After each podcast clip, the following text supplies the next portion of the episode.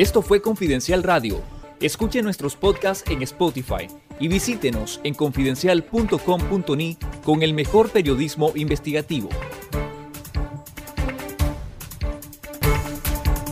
La coordinadora del proyecto de defensa de la libertad de expresión artística de la Fundación Cadal en Argentina, Cecilia Noce, ha sistematizado las violaciones a artistas cubanos y señala que el modo de operar en Cuba es de la cárcel al aeropuerto, similar a lo que ocurrió con artistas nicaragüenses en días recientes.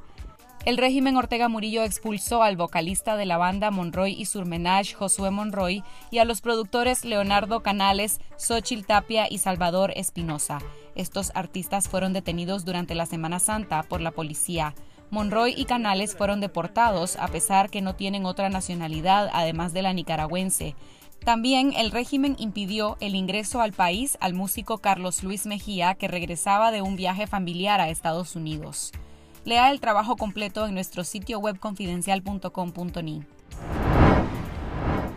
La confiscación de la sede en Managua de la Organización de Estados Americanos OEA por el régimen Ortega Murillo es una violación gravísima de los principios del derecho internacional, advirtió el ex asesor del organismo Guillermo Belt.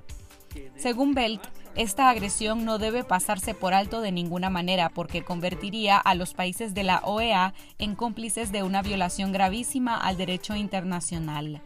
Belt brindó una entrevista en el programa esta noche en la cual sostuvo que ni el régimen de Nicolás Maduro en Venezuela ni el de Cuba en 1962, cuando fue suspendido del organismo, ordenaron asaltar las sedes OEA, como lo hizo el régimen Ortega Murillo ahora han sentado un precedente que es peligrosísimo, peligrosísimo porque podrían imitarlo otros regímenes pensando que el sagrado principio de la inviolabilidad de los representantes diplomáticos y las sedes diplomáticas ha sido, eh, ha sido violado abiertamente. Si queda en la impunidad absoluta, este precedente es de una peligrosidad extrema, por razones obvias. El secretario adjunto de la Oficina de Asuntos del Hemisferio Occidental de Estados Unidos, Ricardo Zúñiga, advirtió que la crisis sociopolítica que persiste en Nicaragua y el estado policial impuesto por Daniel Ortega abre las puertas para que continúen las sanciones en contra de los principales operadores políticos y económicos del orteguismo. En una entrevista con Telemundo 51, Zúñiga insistió en que el régimen orteguista debe ceder ante los llamados desde la comunidad internacional y la misma ciudadanía nicaragüense a restablecer la democracia en el país. Eh, como el panorama ha cambiado en Nicaragua, nosotros también tenemos que revisar, por ejemplo, nuestras políticas económicas, nuestras políticas eh, en relación a las sanciones y en este momento las condiciones han empeorado. Entonces utilizaremos lo que tenemos como herramientas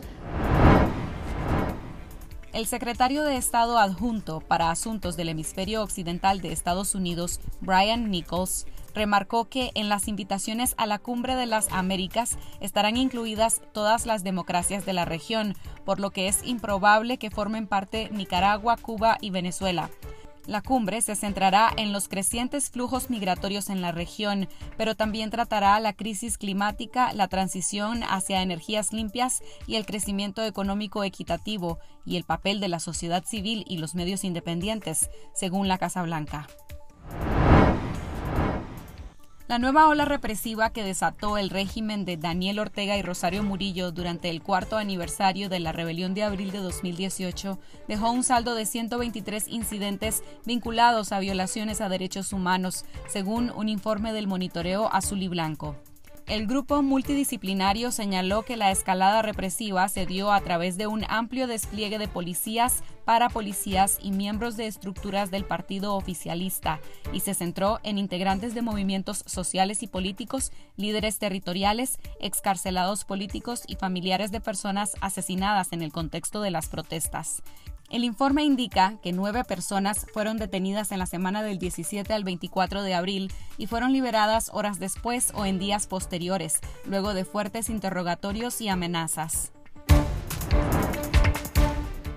En nuestra cuenta de Spotify Confidencial Radio les invitamos a escuchar el especial Podcast 300. En el segundo episodio de una serie de cuatro, les contamos sobre la resistencia cívica contra el Estado policial de facto de Nicaragua. Esto fue Confidencial Radio.